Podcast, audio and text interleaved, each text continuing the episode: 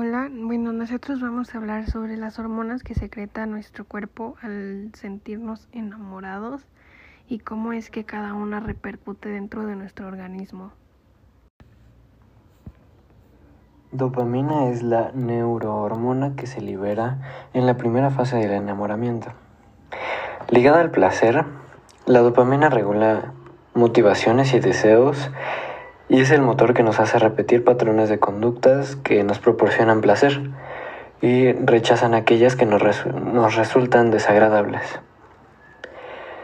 La oxitocina es la hormona responsable de crear el apego y fidelidad con la pareja. También provocan las contracciones en el parto y sentimientos que producen la generosidad. La oxitocina, además de tener una función vital durante el parto, donde se liberan grandes cantidades, juega un papel fundamental en el, en el orgasmo y en el reconocimiento de las relaciones sociales. La ausencia de la misma, por ejemplo, está ligada con el autismo. La vasopresina es un compuesto también relacionado con la fidelidad. La supresión de la misma en ratones durante un estudio científico llevó a los machos a buscar a nuevas hembras, según relata muy interesante. La noradrenalina actúa como hormona y neurotransmisor, al igual que la dopamina, y provoca el rubor y la sudoración en las manos derivados de la euforia del enamoramiento.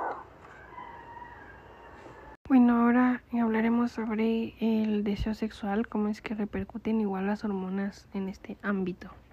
Sexual. La dopamina es una de las hormonas del placer y se ocupa para estimular cuatro puntos del cerebro, el núcleo accumbens, el septum, la amígdala y la corteza prefrontal, que finalmente provocan el deseo sexual. El mecanismo encargado a la perfección para experimentar sensaciones y emociones increíbles. Hormonas y células nerviosas cooperan entre sí para generar el deseo y la reacción necesaria para terminar lo que empezó una liberación de dopamina.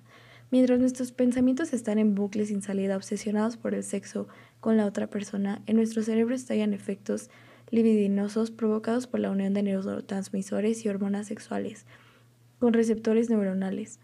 La hormona del orgasmo, la oxitocina, es un mensajero químico del deseo sexual. La liberación de esta hormona también provoca que una pareja forje lazos, se sienta vinculada y cercana emocionalmente.